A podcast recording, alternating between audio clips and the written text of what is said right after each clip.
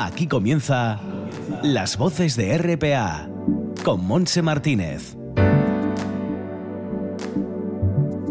Hola, ¿qué tal? Buenas tardes. Tenemos una hora por delante para pasear por Asturias y ofrecer la actualidad veraniega de estos días. Vamos lo primero a estar con el psicoterapeuta y psiquiatra José Aznar, que estuvo esta semana entre nosotros presentando su libro y sus consultas gratuitas. Iremos a Gijón para visitar a la doctora en historia y escritora Laura San Pedro. Vuelve a publicar su novela premiada El a la rota. La música hoy la pondrá el grupo Goggles porque vuelven con un nuevo disco titulado Los orígenes de las leyendas. Nos espera uno de ellos, César Monte. Viajaremos hasta la estación de esquí de Pajares en Lena porque Manuel Barros Palacios nos anunciará el concierto de mañana domingo. Para terminar, el cumpleaños musical es el de David Crosby, que cumple 80 estupendos años. Repasaremos algo de su vida y de su música. Un trabajo técnico de nuestra compañera Lara Ballina. Ya está todo preparado, así que abrochamos nuestros cinturones y nos ponemos en marcha.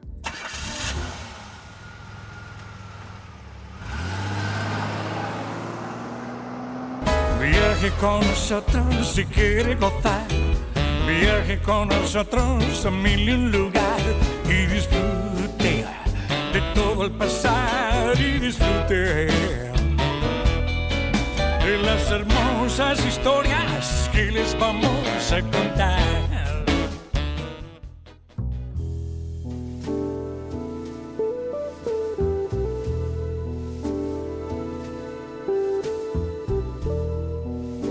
Nuestro primer capítulo, que estamos abriéndolo ya ahora, es para recibir al doctor José Aznar. Es médico, psicoterapeuta y psiquiatra, titulado por la Universidad Autónoma de Barcelona. Lo curioso de él es que atiende de forma totalmente gratuita a todo el que lo necesite, desde hace más de 30 años. Heredó una gasolinera y un aparcamiento de su madre y ahora se dedica a regalar sesiones de psicoterapia a todo el que quiera y el que le apetezca y lo necesite, o que cree, considere que lo necesite publicado su primer libro que se titula El ser y el ego, un camino hacia la luz. Pero vamos a hablar con el doctor José Aznar. ¿Qué tal, José? Bienvenido a Asturias. Hola, buenos días, Monse. Gracias. Es un, es un país maravilloso. Allá había estado hace años y, y me ha gustado, me ha encantado otra vez. Sobre todo la temperatura, ¿eh? Sí, o sea, Sobre todo. Sí, sí, sí, diferente a Barcelona, sí. sí. Bueno, empezaste siendo psicoterapeuta, luego sacaste la psiquiatría, eh, heredas ese negocio importante de tu familia, pero a ti lo que te gusta es otra cosa. Sí, eh, hombre, yo mientras estudiaba medicina, pues tenía como todos mi negatividad, es decir, mi ego, los miedos, la rabia, las tristezas, las culpas, el sentirse inferior o superior, el, el enjuiciarse o enjuiciar a los demás, el, el, querer salvar a todo el mundo, o sea, haciendo los problemas de los otros tuyos, el, el ir de víctima quejosa culpando a los demás de, de todo lo que te pasa a ti. Entonces, claro, yo, como te digo, estaba estudiando medicina y, y fui a, a varios psicoterapeutas que me ayudaron a conocerme. Y entonces a partir de ahí pues pues ya eh, con la experiencia pues poco a poco pues fui primero amigos primero familiares también algún cliente del negocio. Y, y fui experimentando experimentando y, mira hasta aquí hasta ahora ¿Por qué? Mm, bueno, creo que siempre tuviste claro ofrecer psicoterapia desde la gratuidad, es decir, gratuito, para ayudar a la gente. Sí, sí, sí porque, eh, claro, al tener el negocio no tenía necesidad de cobrar, porque ya el dinero ya me entraba por el negocio. Mm. Entonces, eh, allí en el negocio puse al gestor que me llevaba las cosas y yo pude dedicarme a esto de la psicoterapia que era lo que lo que a mí me, entusiasmaba no me hacía cambiar me hacía sentirme mejor. Y yo veía que lo que lo que ofrecía a la gente era era algo bueno algo que también les hacía cambiar no es un cambio que es paulatino pero que y cuesta y cuesta porque hay de estar atento a la mente. O sea la psicoterapia simplemente es estar atento a la mente atento y cuando ves que viene un personaje de estos que todos tenemos o un pensamiento o emoción negativa es intentar apartarlo.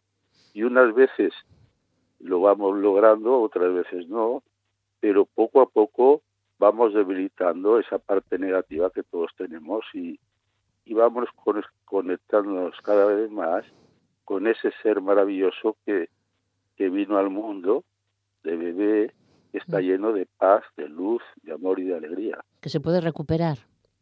Se puede recuperar, si está ahí, Monse. Sí. Está ahí dentro de todos nosotros. Hemos simplemente de, de mirar desde ahí la mente que nos hemos montado cada uno de pequeñitos sin darnos cuenta, nos montamos unos pensamientos y nos los creemos muchas veces sin confrontarlos con la realidad y entonces claro nos identificamos con esos pensamientos o sea creemos que somos esos pensamientos pero mm. en realidad no somos esos pensamientos somos ese ser maravilloso que está ahí tras esos pensamientos ¿no? Mm. y, y eso es lo que hay que buscar en la psicoterapia lo que se dice normalmente buscarse a sí mismo, ¿no? Entonces ahí encontramos en ese ser, como te digo, encontramos la, la felicidad, encontramos el, el amor, nos damos cuenta de que estamos llenos de amor, de paz, de luz, de alegría y de todas las virtudes que siempre hemos tenido los humanos. Hay algo, hay algo que es muy importante, eh, José, es em, el reconocer que necesitas ayuda. ¿Cómo se sabe? ¿Cómo se sabe? Yo creo que es el primer paso, ¿no? El, reconocer, uy, yo esto tengo que cambiar, necesito ayuda, tengo que hacer una psicoterapia. Sí, ¿cómo se sabe? Pues porque sufres. O sea, sufrimos todos, tenemos todos una negatividad, un ego, y, y bueno, nos damos cuenta de que, de que eso no es normal, de que ese miedo o, esa rabia o esa tristeza o, esa culpa o, o, ese sentirme inferior o superior o, o ese juzgar a los demás o a ti mismo o lo que te he dicho antes, hacer los problemas de los otros nuestros y sufrir por los otros. Y si no lo hacemos somos muy malos o, o, ir de víctimas quejosas, ¿no? culpando a los demás de, de cosas que el único responsable somos nosotros por haber creado esa víctima, ¿no? Entonces, claro, nos damos cuenta de estas cosas y, y, y, sufrimos, ¿no? O sea, es como en, en, psiquiatría o en psicología, pues se, se llama síndrome ansioso depresivo o depresivo ansioso, ¿no? Que lo tenemos todos en mayor o menor medida. Y si nos fijamos, pues oye, eh, la psicoterapia va bien para todo el mundo, por muy bien que la persona se cree que está. ¿Por qué? Porque le ayuda a ver más cosas en su mente y por tanto a apartarlas y, ser más feliz. José, hay, vamos a poner un ejemplo para que quienes nos escuchen en este momento, bueno, pues mediten un poco, ¿no? Eh, o, les haga pensar. Hay, un ejemplo que dice esto que me parece muy interesante, eh, el de un niño pequeño que sus papás, bueno, pues se enfadan porque, bueno, a veces haces las cositas más. Eh, cuéntanos ese ejemplo, porque a partir ah, de ahí puede, puede ir la bola creciendo, la bola, de, la bola de nieve creciendo, ¿no? Hacia temas negativos. Sí, claro, claro, Monse. No sé, por ejemplo, una niña está en casa y, y, ve venir al papá y lo ve que está enfadado. Y bueno, al cabo de un rato el papá va y se enfada con la, con la niña. Y, y claro, la niña, si, ese, si, si eso lo vive bien, o sea, lo confronta con la realidad, lo que pensará será, mi papá me quiere, yo quiero a mi papá, pero él ahora estaba enfadado. Por algo que a lo mejor hiciste mal o algo que no pasa nada. Por algo que no, no pasa nada. Pero en ocasiones a todos nos pasa que pensando sin darnos cuenta de esa negatividad, pensamos, si mi papá se ha enfadado conmigo es porque no me quiere. O sea, esa es una mentira, pero gorda. Y luego esa mentira primera nos lleva a una segunda mentira, es, y claro, no me quiere porque soy tonta, porque no valgo, porque soy mala.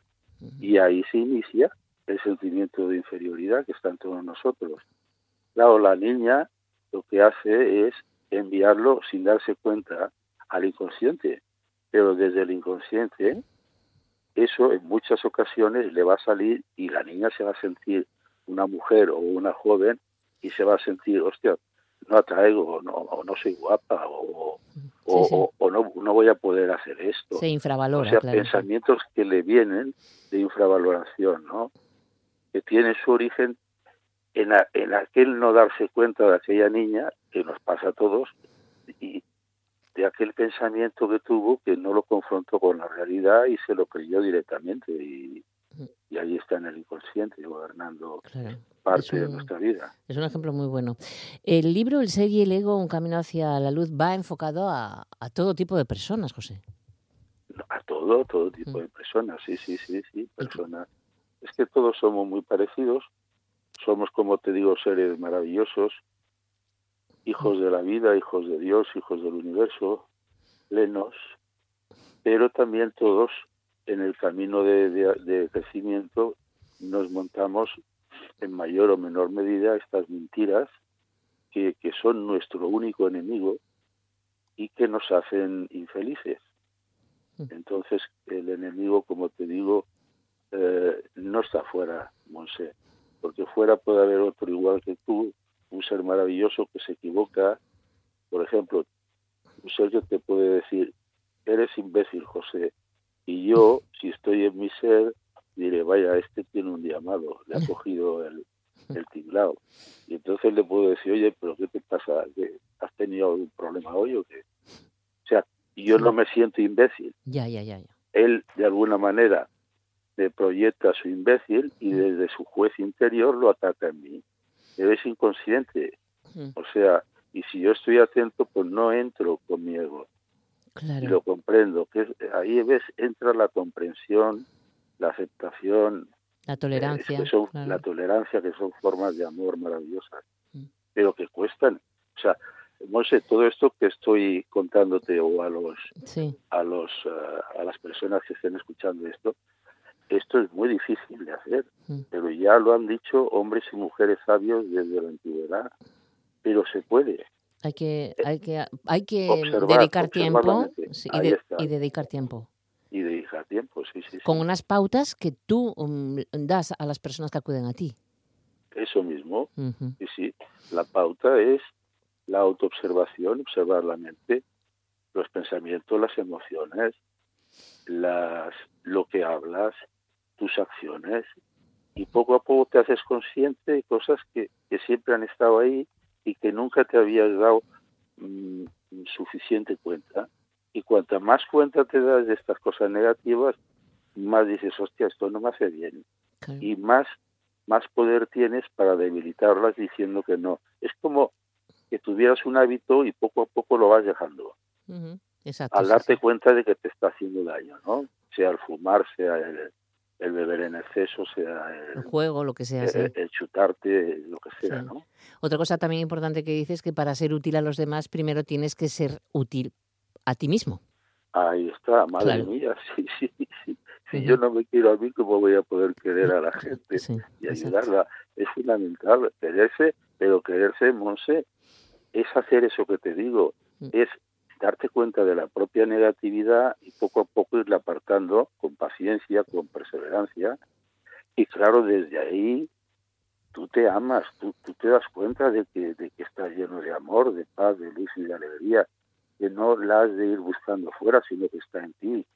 Y desde ti te sale hacia afuera, hacia todos, hasta incluso a las personas que a lo mejor no les cae bien, pero tú no tienes ningún problema con ellas. Y entonces, claro, la gente entonces se siente querida y te quiere.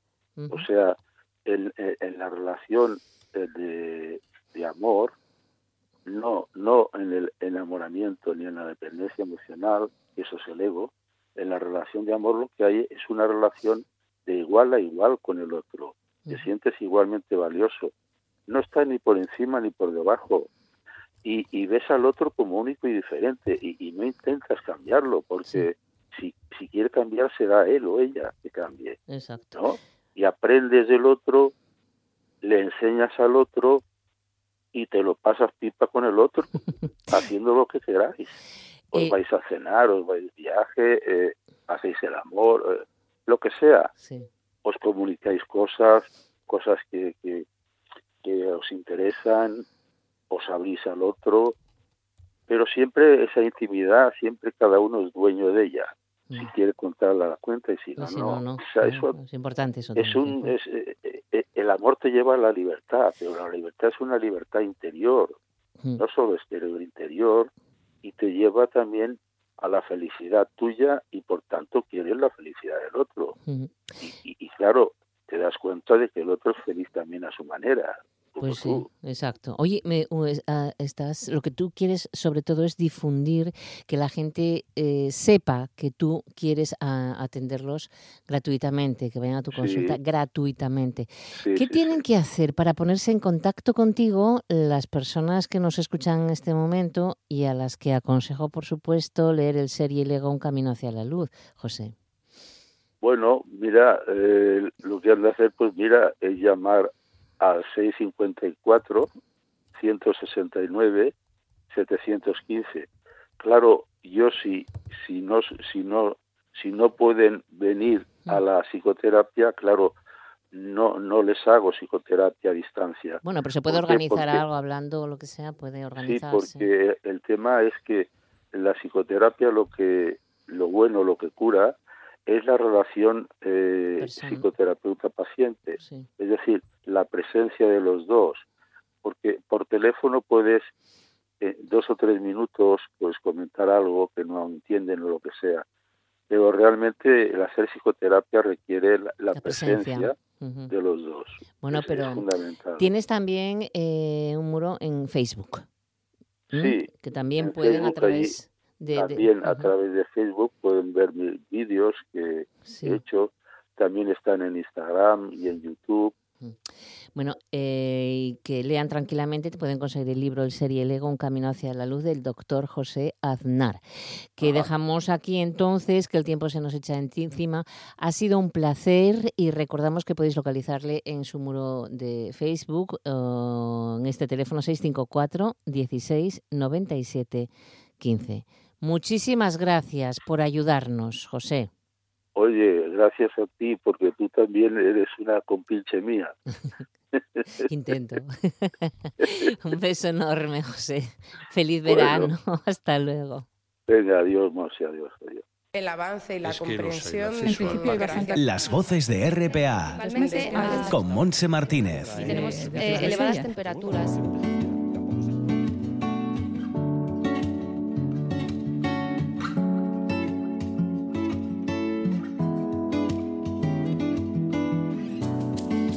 Y es tiempo ahora de saludar a nuestra siguiente invitada. Ella es doctora en Historia por la Universidad de Oviedo, premio extraordinario de licenciatura, premio PATAC de investigación en el año 2005 y, entre otras cosas, es autora del libro ordinario de Consistorio de Gijón 1575-1580 y Escribanos y Protocolos de Gijón en el siglo XVI. Pero vamos a hablar del ala rota de esta eh, obra que se vuelve a editar después también de haber recibido un importante premio. Estamos con Laura San Pedro. Hola Laura, ¿qué tal? Bienvenida.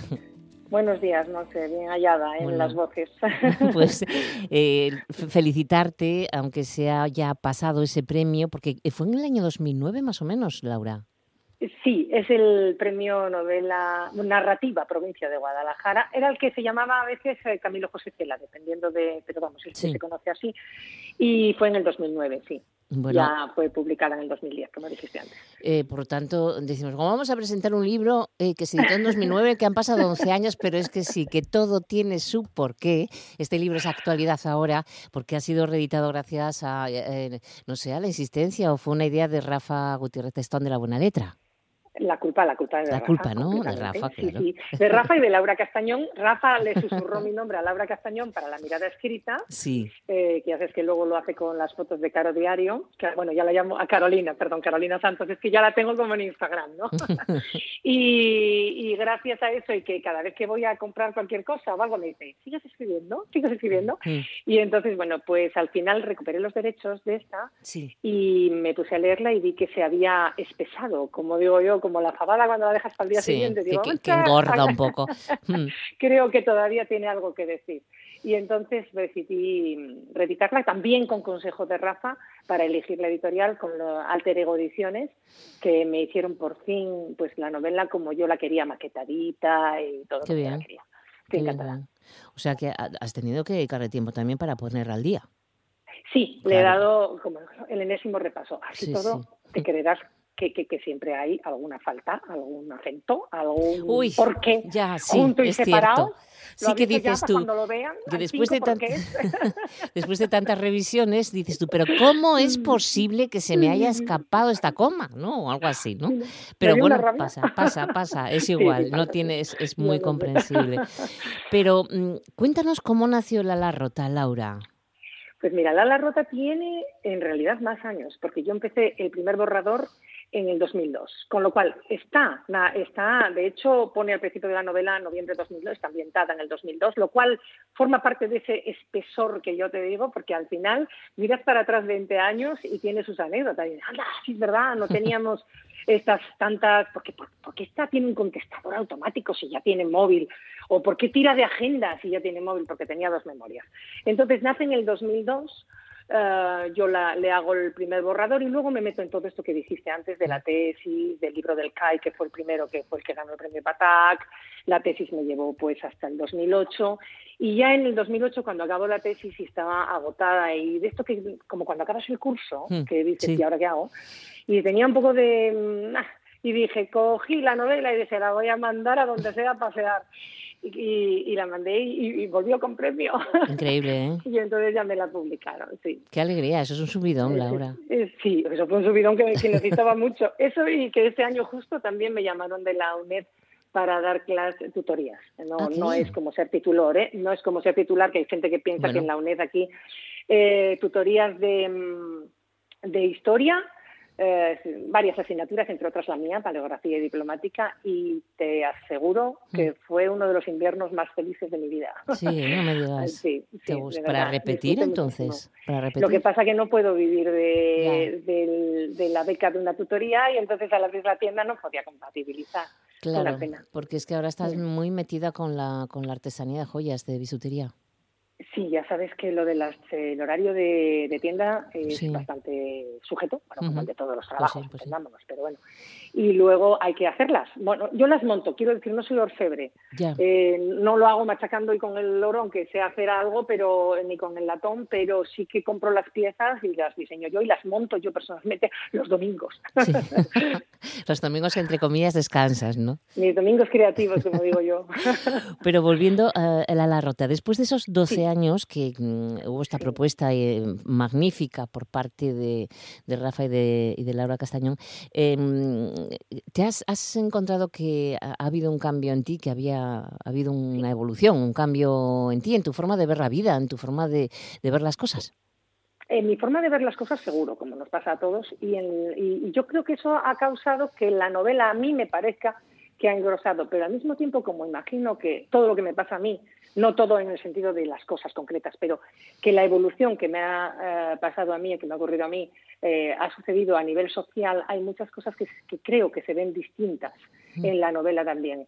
Y entonces, pues, pues, mira, pues cosas como pues el, el- el- sencillamente el- la, la visión del feminismo que tenemos, Claro. que yo soy muy reivindicativa eh, de también del feminismo de las que tenemos ahora 56 años. Yo siempre digo, y el otro día lo dije en la presentación, que hay un feminismo de las que tuvieron que ponerse en huelga de hambre para poder salir a trabajar y poder mm, votar.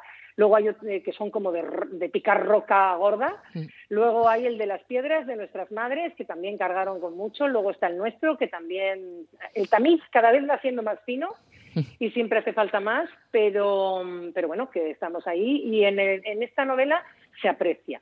Creo que se aprecia cómo determinadas cosas que de aquella veíamos no normales, pero sí en duda, ay, tendré razón, no tendré razón, me habré pasado, esas cosas.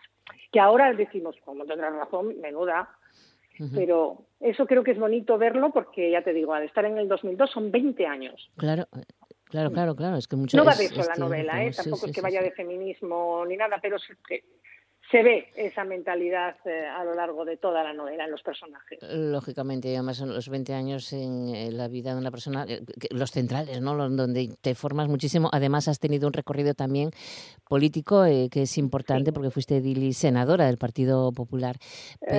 Pero, bueno. Una etapa. Fue una etapa, exacto, que también, claro, claro. Y ahí, en, el baúl, exactamente. en el baúl, en la maleta de buenas o malas cosas hay, de todo. Oye, eh, mm, ¿hay mucho tuyo de Teresa en la protagonista? Eh, no es una novela autobiográfica, no me canso de decirlo porque es importante. No es autobiográfica en los hechos, ¿de hmm. acuerdo? A mí no me pasó lo que le pasa a Teresa. Me pasaron algunas cosas, otras no, pero las que me pasaron además no fueron así. O sea, no hay nada, no es una autobiografía. Lo que sí es el nudo eh, inicial, porque hablamos primero de lo del feminismo, pero en realidad ese no es el leitmotiv de la novela, ¿no? Eh, yo la novela la hice para expresar un momento de estos que tenemos, creo que casi todos en la vida, tarde o temprano, en el que te empiezan a pasar cosas, obstáculos, pierdes el trabajo, te divorcias, eh, yo qué sé, cualquier dramas o cosas difíciles, obstáculos gordos o finos que normalmente saltarías, con mayor o menor esfuerzo, pero que saltarías, pero que de repente hay veces que la vida te los trae todos juntos. Y, en ese momento tú pues doblas y doblas y cedes y duchas y doblas y a veces rompes. ¿Y cómo se sale de ahí? Eh, ¿Cómo sales? No cómo se sale en el sentido de dar un manual, sino cómo surge la nueva persona, mejor, peor, según depende. Ahora con la pandemia, otra cosa que está también muy de actualidad de la novela, ¿no? Que mucha gente ha sentido que su mundo se partió hmm. y está teniendo esa renovación personal, para bien, para mal o para igual, pero en realidad creo que para igual nunca. Y, de eso va la novela y de cómo tus amigos, tu entorno, la gente que menos esperas, que es la que te va a ayudar, son los que te ayudan a salir, cómo cometes errores a montones en esa salida y al final, pues sí o no, das con la salida. En el caso de Teresa, pero, pero no hay nada mm, biográfico más que eso, que en algún momento de mi vida, mm, varios, pues se me juntaron cosas y, yo sí que quizás si tuviera que decir un momento, hay un momento en el que te doblas por la cintura y dejas salir todo ese gemido de, de no puedo más y te doblas y sientes esas esquirlas en el pecho que dices no puedo más y, y luego pues te pones de pie obviamente y sigues caminando. Exacto.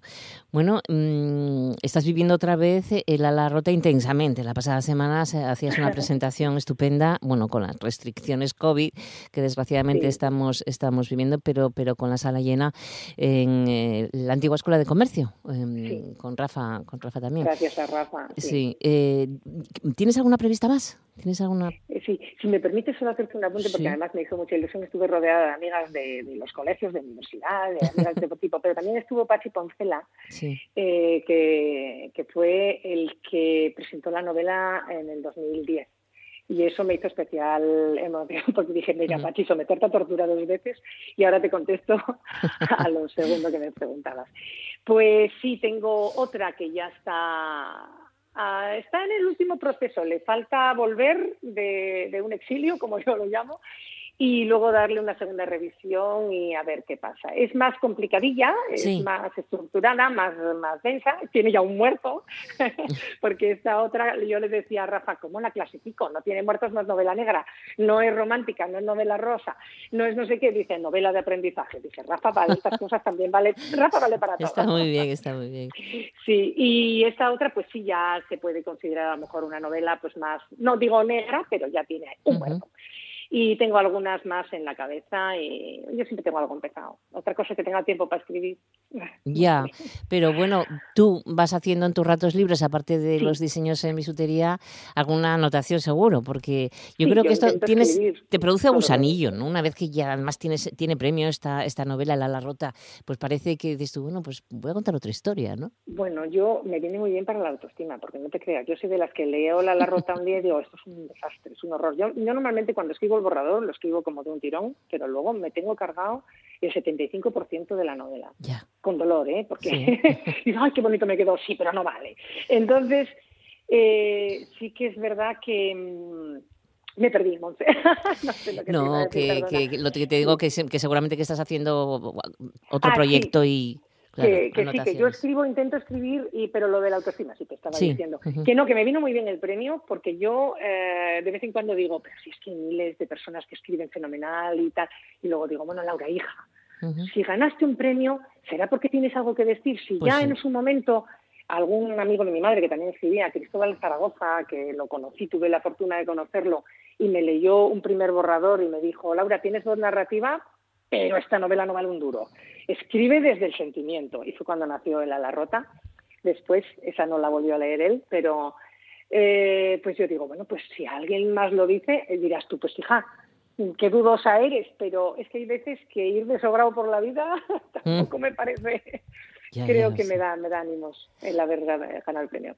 Bueno, mm, hay que hacer lo que, lo que nos siente bien, ¿no? Donde estemos a gusto. Tú estás ahora con un trabajo que te apasiona también. Eh, para, no, es, no es, es compatible con, con, escribir. O sea que la vida da muchas vueltas, Laura, que nunca se sabe. Muchísimas. nunca se la mía por lo menos, de donde iba. Bueno, me imagino que, que la La Rota obviamente está en la librería La Buena Letra de Rafa, pero yo no sé si alguien quiere localizarla en otro punto mm, de venta. En mm, principio yo hablé con Rafa nada más y está en exclusiva en la librería La Buena Me pareció lo justo sí, sí, y pues además es una persona muy consolidada y bueno pues ahí está. Hombre está en buenas manos. está, creo que está en, muy manos buenas inmejorables. Bueno pues Laura de verdad eh, muchísimas gracias por estar con nosotros. Enhorabuena por eh, volver a hablarnos de la, la Rota. Recordamos premio de provincia de, Guadalajara de narrativa en el año 2009 que se reedita mm, ahora y que es una historia que muy bien podemos leer y disfrutar este verano que estamos viviendo que está para leer pues gracias a vosotros. No. Si yo, una cosa así que te digo, si alguien la encuentra de segunda mano la otra, esta tiene cambios. Claro. Está mejor estructurada. No es por nada, ¿eh? Claro, claro. Sé que alguna circulará de segunda mano por ahí, pero esta está. Ay, a mí esta edición me gusta más. Está claro, está, está adaptada, está revisada y, está hecha para este siglo. Mm. Muchísimas gracias que te interrumpí. Muchísimas gracias a vosotros por contar conmigo para contaros esto. Pues gracias nada. a todos los que la lean. Encantadas de, estar contigo, Laura, y ojalá podamos verte en directo para que nos firmes algún que otro ejemplar. Eso, por supuesto. Avísame. Un besín. Buen verano. Chao, adiós. Hasta luego. Buen verano. Adiós.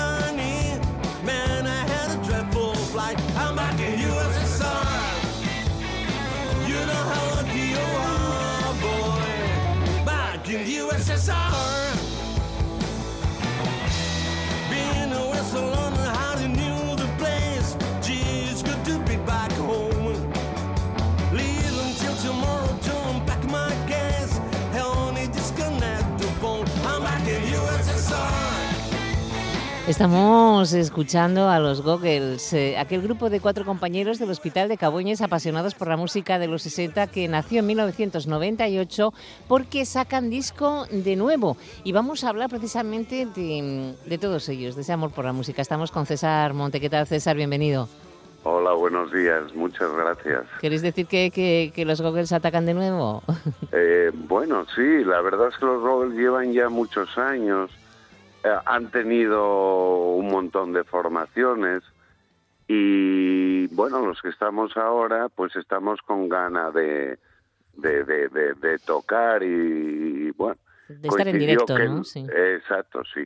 Coincidió el año de la pandemia y bueno, pues yo dije, ¿y por qué no grabamos un disco poco a poco, de, uno en uno? Y, y bueno, lo hicimos, se hizo durante el año pasado y después de muchos problemas para fabricarlo, pues conseguimos tenerlo en la mano. Ahora, bueno, pues esperamos presentarlo pronto, porque están mejorando las cosas y ojalá sigan mejorando y con muchísima ilusión, con muchísima ilusión. Nosotros con ganas de escuchar, sí. Ya hacía 20 años que, que, habíamos hecho el otro disco. Mm. Yo estaba en aquella formación y en aquel disco luego no estuve durante muchos años y hace un par de ellos que he vuelto. Y nada, con mucha ilusión. Eh, un disco que, mm, que, la producción está realizada en la Casina Records de Gijón, que tú eres el responsable, ¿no? Sí, bueno, es un estudio que tengo en casa, un estudio donde han salido un montón de discos, hay bandas que graban aquí permanentemente. Y, pero bueno, mm, digamos que no es un concepto profesional. Yo grabo aquello que me apetece mucho y que, bueno, conozco a la gente y tal. Entonces no salen grandes cantidades de producciones porque tampoco tengo tiempo para, para ello.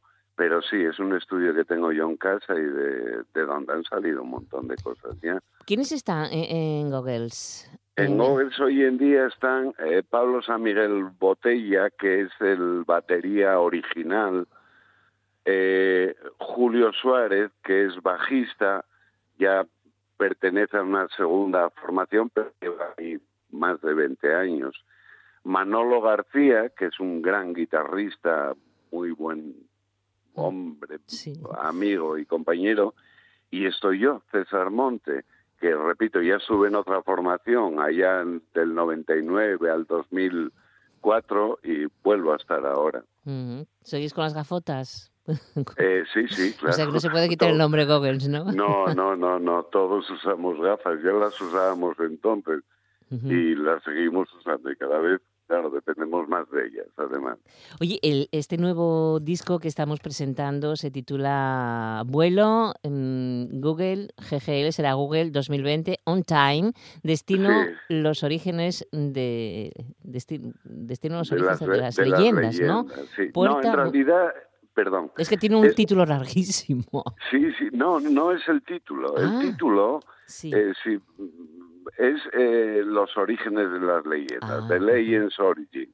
Eso es un subtítulo que hemos puesto al abrir el, disco, pues está ese subtítulo, ese, bueno, que cuenta, porque la intención del disco era, pues, bueno, que fuese un vuelo, un vuelo de la actualidad al, a los orígenes de, de la música. Entonces, es música, nosotros siempre hemos hecho música antigua, antigua en el sentido de años 50, 60 y con alguna incursión en, músicas de décadas posteriores, pero entonces, bueno, coincidió que el concepto vuelo, pues lo convertimos en lo que era el subtítulo, ¿no?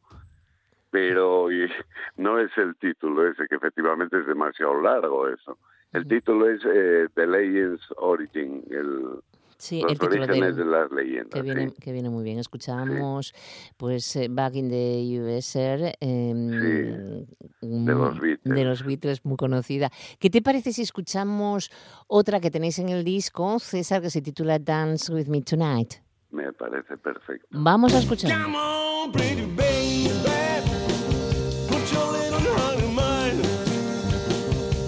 chegando.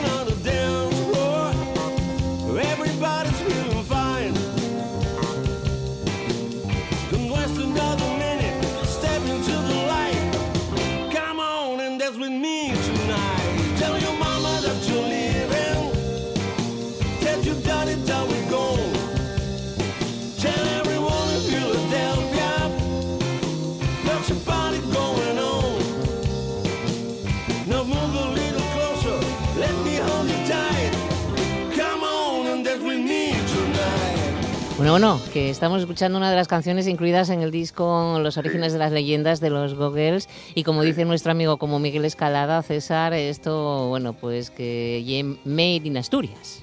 Sí, sí, sí, sí. La verdad es que, aunque es música, nosotros siempre hemos tocado versiones.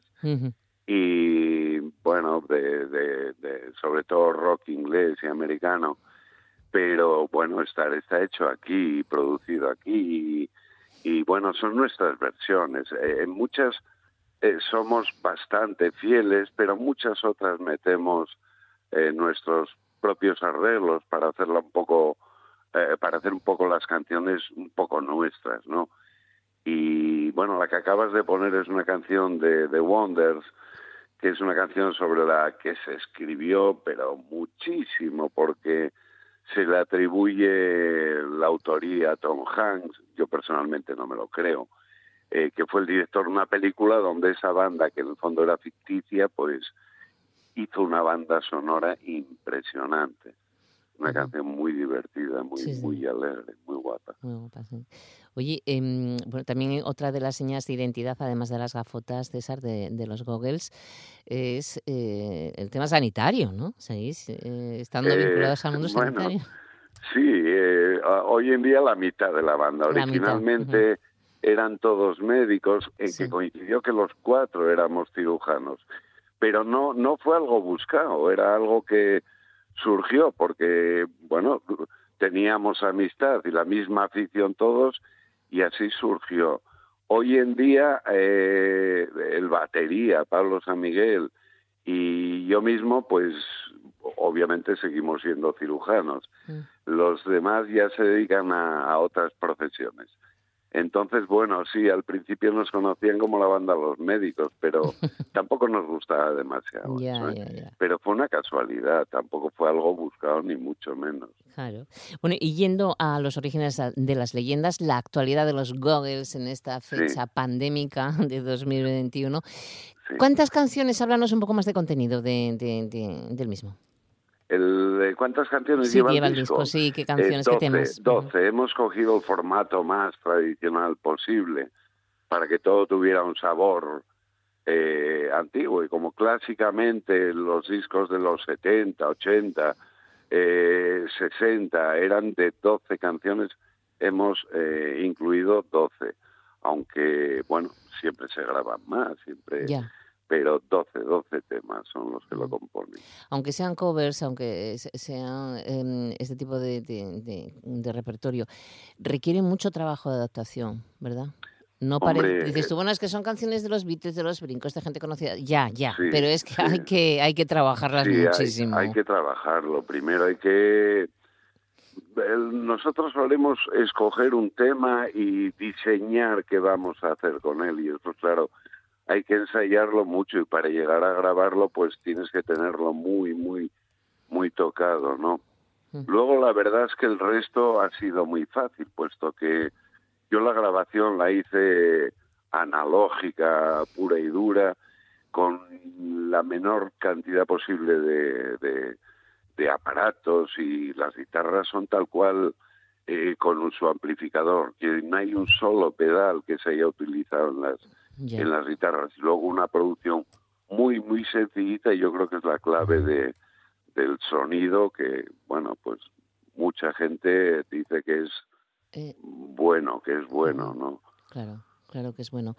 Mm, estáis, estamos en esta época tan, tan mala para hacer temas culturales multitudinarios, ¿no, César? Pero no sé si tenéis, con medidas de seguridad anti-COVID, no sé si tenéis alguna presentación del disco que podamos anunciar ahora en el mes de agosto, es que parece que apetece fiesta, pero bueno. Sí, sí, sí, lo que pasa es que coincidió, a ver, yo he tenido un problema médico que me ha, eh, durante todo este año me tiene eh, fastidiado y con problemas para, para tocar. Entonces estoy, estoy rehabilitando las manos para poder volver a tocar. Lo he conseguido con el bajo. De hecho, ayer he tocado con Javi los paramétricos, ah, mis bandas, aquí en Gijón, en Poniente.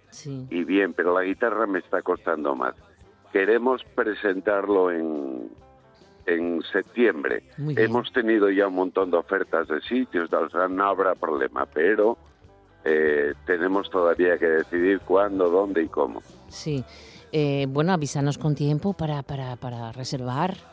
¿Eh? Sí, por supuesto. Una plaza que, tenemos ganas de, de, volver a escuchar. Bueno, nosotros ahora nos vamos a quedar con un tema titulado en francés C'est la vie, aunque en inglés es You Never Can Tell. Eh, para, para despedirnos, cuéntanos por qué habéis escogido esta canción. Bueno, esa canción em, es una canción que siempre nos gustó. Cuando Juan Perro hizo una versión en castellano, nos encandiló. tenemos que hacer la misma, ¿no? Y, y bueno, es una canción muy divertida. Hemos hecho nuestra propia versión. Eh, es, es, la única en la que yo canto en el, en el disco, porque yo no canto nada bien, pero bueno, tengo la voz que tengo y punto, ¿no? y nos lo pasamos muy bien grabándola, con la cual dijimos, pues la, la, hay, que, hay que incluirla. ¿no? Genial, a nosotros nos Pues encanta, sí. nos gusta mucho. Así que lo dejamos, un abrazo a todos los Goggles. Muy bien. Eh, César, de verano, enhorabuena por haber vuelto por este trabajo que, que- que tenemos ganas de escuchar en directo y que ahí estaremos también, por supuesto. Muchas gracias, un beso enorme, buen verano, César. Muchas gracias a vosotros. Cuando se pone el sol, el tempo loco suele caer.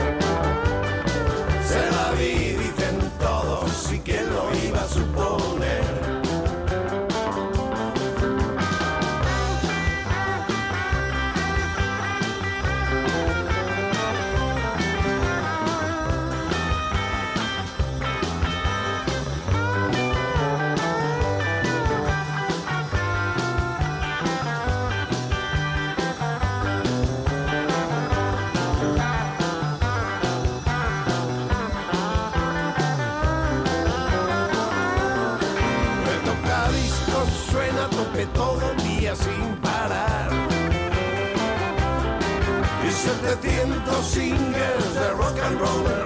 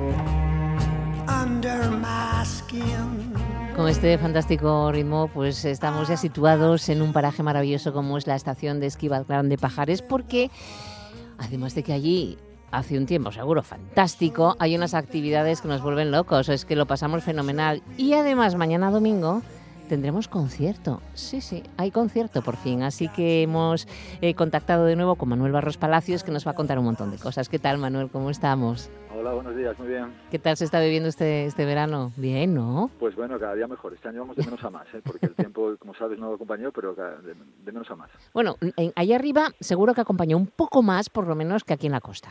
Sí, sí, ¿Eh? seguro. Que lo Sí, sé. eh, esta noche, precisamente, que todo el mundo estaba buscando estrellas fugaces, aquí arriba se veían todas. Y Mm. abajo estáis un poco tapados con la, con la niebla. Bueno, pero eh, lo pasamos bien igual, porque tenemos que ya habíamos hablado en julio un montón de actividades que realizar y, y ahora el concierto que nos habías dicho también es una realidad, no va a ser una realidad mañana. Sí, sí, estamos de hecho ahora preparando todo, ultimando todas las cosas para, vamos, para delimitar un poco el aforo y que la gente, cada uno esté en su sitio. Y sí, sí, mañana a partir de la una tendremos a luz de gas ahí a 1800 metros de altitud. Cuéntanos un poco em, por qué habéis pensado en este grupo, que, por qué habéis pensado también hacer un concierto, eh, os lo pedía la gente. Cuéntanos un poco cómo nació todo esto, cómo surgió esta iniciativa y arríbate bien al, al micro del teléfono para escucharte mejor. Muy bien. Pues bueno, en principio eh, buscamos hacer cosas diferentes porque a falta de playa y otras cosas, pues bueno, aquí se pueden hacer muchas cosas, ¿no? Y este grupo Luz de Gas, que es un grupo local que lleva un par de años intentando debutar y el COVID no se lo permitió, pues nos gustaba darles la posibilidad de que debutaran aquí arriba en Valgrande, en Cuito Negro. Hablemos con la Concejalía de Cultura de Elena, que lo hacemos colaboración de ellos, y hablemos también con, con la estación eh, para ver si había la posibilidad de hacerlo. Y entonces, bueno, Mm. todo, todo cabía en este espacio y, y al final ya es una realidad. Oye, ¿qué tipo de música hace Luz de Gas? Hacen versiones, versiones de los 80 y los 90. Para los que ya pasamos de los 40, Muy estamos bien. cerca de los 50, la cuenta. O sea que son eh, serán canciones conocidas que, que, que nos gustará muchísimo volver a recordar. Sí, ¿Cuántos son en Lúzagas? El grupo son cinco personas. ¿Cinco? Está, sí, está Manolo, el- Manuel, como le gusta que le llamen, eh, que es el vocalista, que ya estuvo muchas, en muchas formaciones, y otros, le acompañan otros cuatro músicos, dos guitarras, una batería y un bajo. Qué bien. Oye, eh, y para do- ¿va a ser exactamente arriba en la cafetería del Cuito Negro, arriba iniciando el Valle del Sol? Sí, sí, arriba, eh, justo donde el, el desembarque del, Del- del remonte, Sí. Eh, enfrente justo de la terraza de, de Negro, pues eh, estamos preparando ahí una pequeña tarima para la batería y ahí al aire libre, con bastante espacio y con separación, ahí van a tocar. Bueno, bueno, ahí no molestéis a nadie, ¿no? No, no, no, nadie se puede quejar del ruido aquí arriba, ¿no?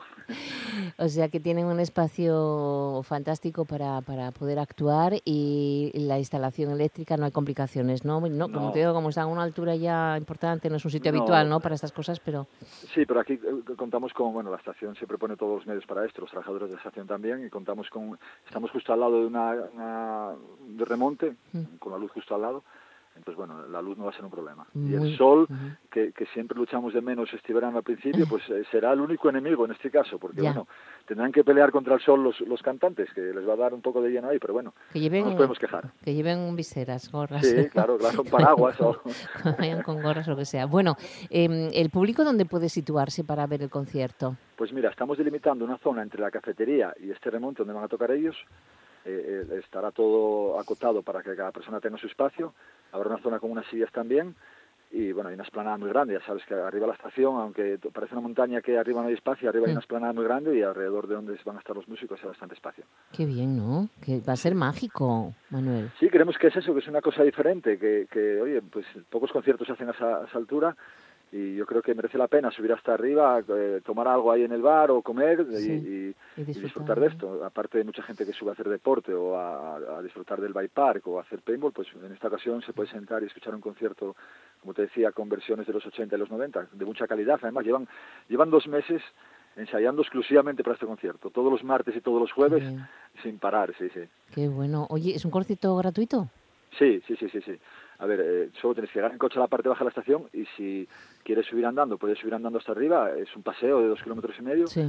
que desnivela unos eh, 400, 500 metros de altitud. Sí, vamos, Y eh, si para no, sudar la camiseta. Sí, y si Sí. no el remonte, bueno, pues el remonte por 8 euros puedes subir y bajar en el remonte, que también es una experiencia que aconsejamos también al que nunca ha cogido un remonte en invierno, que lo coja en verano, que en, en 10 minutos estás arriba y merece la pena también. Sí, es un telesilla y es Sí. eh, las vistas desde ahí tranquilamente haciendo fotos puede, es ser, puede ser parte del espectáculo. Además, claro. el remonte pasa prácticamente justo por encima del escenario. Ujú. Entonces, que- una experiencia más porque antes de la una ya estará la música ambientando un poco la zona y puede ser una, una sorpresa llegar y encontrarse con Claro. aquella zona llena de gente y, y- y con un poco de musiquilla.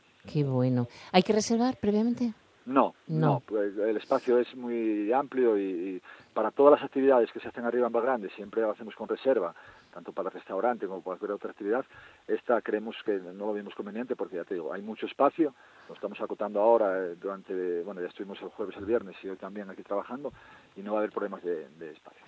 Oye, ya que estamos contigo y habrá gente que nos escuche que a lo mejor desconozca las actividades que están en la estación de esquí Grande Pajares, ya casi limitando con, con León, em, recuérdanos un poco qué nos queda de, de verano. Eh, no sé si en septiembre también, no lo recuerdo. Cuéntanos un poco lo, lo que pueden disfrutar allí. Pues mira, eh, la estación va a estar abierta el remonte hasta mediados de septiembre y aparte de las actividades que hay todos los fines de semana, el, el paintball, el, el bypar abierto, que día tiene más, más demanda de público, o las rutas guiadas, que este fin de semana hay una a las Tres Marías, que es con guías del Cantábrico. Aparte, puntualmente, igual que en concierto, se va a hacer, eh, bueno, este fin de semana también hay un curso de, de descenso en bicicleta de montaña. Para el día, para el último fin de semana es eh, la Copa de Asturias de descenso. El primer fin de semana de septiembre repetimos eh, la experiencia que no pudimos hacer ahora por el tiempo, que es un curso de astrofotografía arriba también. Mm, qué guapo. Unas pizzas, sí, que teníamos 60 personas apuntadas, pero se nos torció la Mm. noche de- del, del anterior fin de semana. Qué rabia.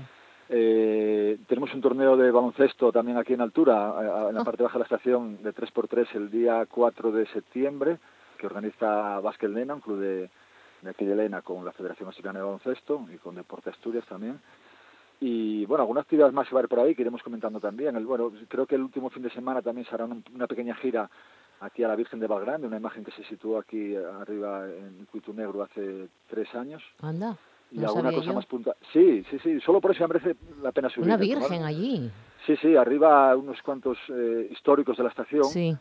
Decidieron hace tres años colocar una imagen de la Virgen y hay una imagen de acero inoxidable muy Mm. grande, ¿eh? tendrá Sí. unos dos metros de altura. ¿Qué me dices? Sí, Sí. va encima de un pedestal de hormigón. En una parte, además, de la estación preciosa, porque desde ahí se divisa toda la zona de las Tres Marías de, Mm. de Castilla. Bueno. Y se inauguró aquello con una, una misa que estuvo el arzobispo y este año creo que repiten, eh, creo que es la segunda semana, el segundo fin de semana de, De de septiembre, septiembre. se repetirá esa pequeña gira para subir arriba a bueno homenajear a esa Sí, Virgen sí. o hacer una pequeña, cada uno hará lo suyo, ¿no? El que, que sea creyente pues vendrá a ver a la Virgen el que no a, a tomar algo arriba de la cafetería. Qué bueno. bueno Solo por eso ya merece la pena, subir a Sí. tomar una cerveza arriba a 1800 metros de altura Y comer allí. y comer también, ¿Eh? buena gastronomía arriba eh, en la cafetería regentada por Javier y por Víctor y, Sí. Desde luego, a los amantes de la fotografía, de esta, eh, las, las vistas son espectaculares, tanto subiendo el telesí estando ahí arriba en la estación, o sea que aconsejamos que disfruten de alguna actividad o sencillamente dar un paseo y subir. Bueno, toda esa información ampliada y demás, y reservas, y eh, eh, eh, damos la página web. Sí, eh, tenemos todo, todo centralizado en nuestra página web, que es eh, eh, lenabtr.com. Ahí también hay un teléfono y un correo, info arroba para pedir información y a través de ahí lo canalizamos todo, todas las reservas. Bueno, pues a disfrutarlo, de verdad, pasar a un fin de semana allí en Pajares, pero no olvides que mañana domingo tendremos el concierto de Luz de Gas arriba en Cuito Negro, en la cafetería, ah, bueno, en los exteriores de, de- de allí, eh, a partir de la una de la tarde, o sea que qué bien, a ver si esta experiencia es exitosa y se puede repetir más veces. Os lo contaremos más adelante. Bueno, pues eh, Manuel Barros Palacios, muchísimas gracias por estar de nuevo con nosotros y ojalá el tiempo acompañe para todo lo que queda de verano allí en Valgrande Pajares. Seguro que sí. El avance y la Es que no sé, comprensión. Las voces de RPA ah, con Monse Martínez. y tenemos eh, elevadas temperaturas. Woke up this morning with light in my eyes and then realized it was still dark outside. It was a light coming down from the sky. I don't know who or why. Recordamos hoy al mítico grupo The Birds porque uno de sus componentes, David Crosby, cumple hoy 80 años, un gran guitarrista y cantautor. Fue miembro fundador del grupo y de Crosby, Stills, Nash Young y miembro del Rock and Roll Hall of Fame por su trabajo en ambas formaciones. A principios de 1964, Crosby tocó en algunos clubes con Roger McGuinn y Jane Clark con el nombre de Jet Set. Pronto cambiaron su nombre a The Birds y se sumaron al bajista Chris Hillman y el baterista Michael Clark. De alguna manera ellos obtuvieron un demo de la canción de Bob Dylan, Mr. Tambourine Man, y grabaron su propia versión. Esta canción fue un gran éxito y llegó al número uno en los charts.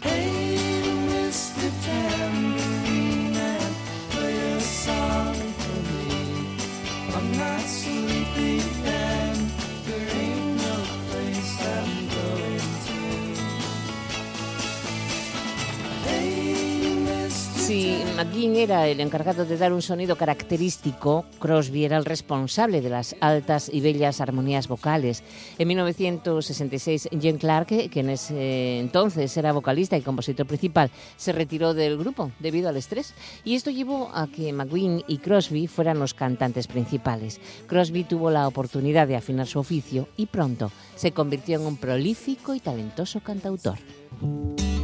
In the morning, when you rise, do you think of me and how you left me crying?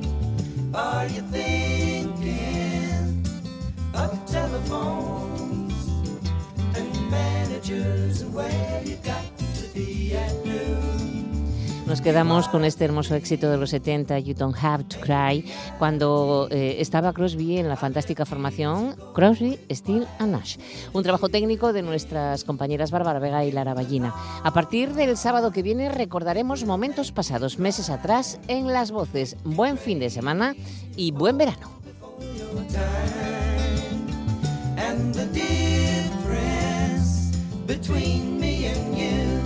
I won't argue right or wrong, but I have time to cry.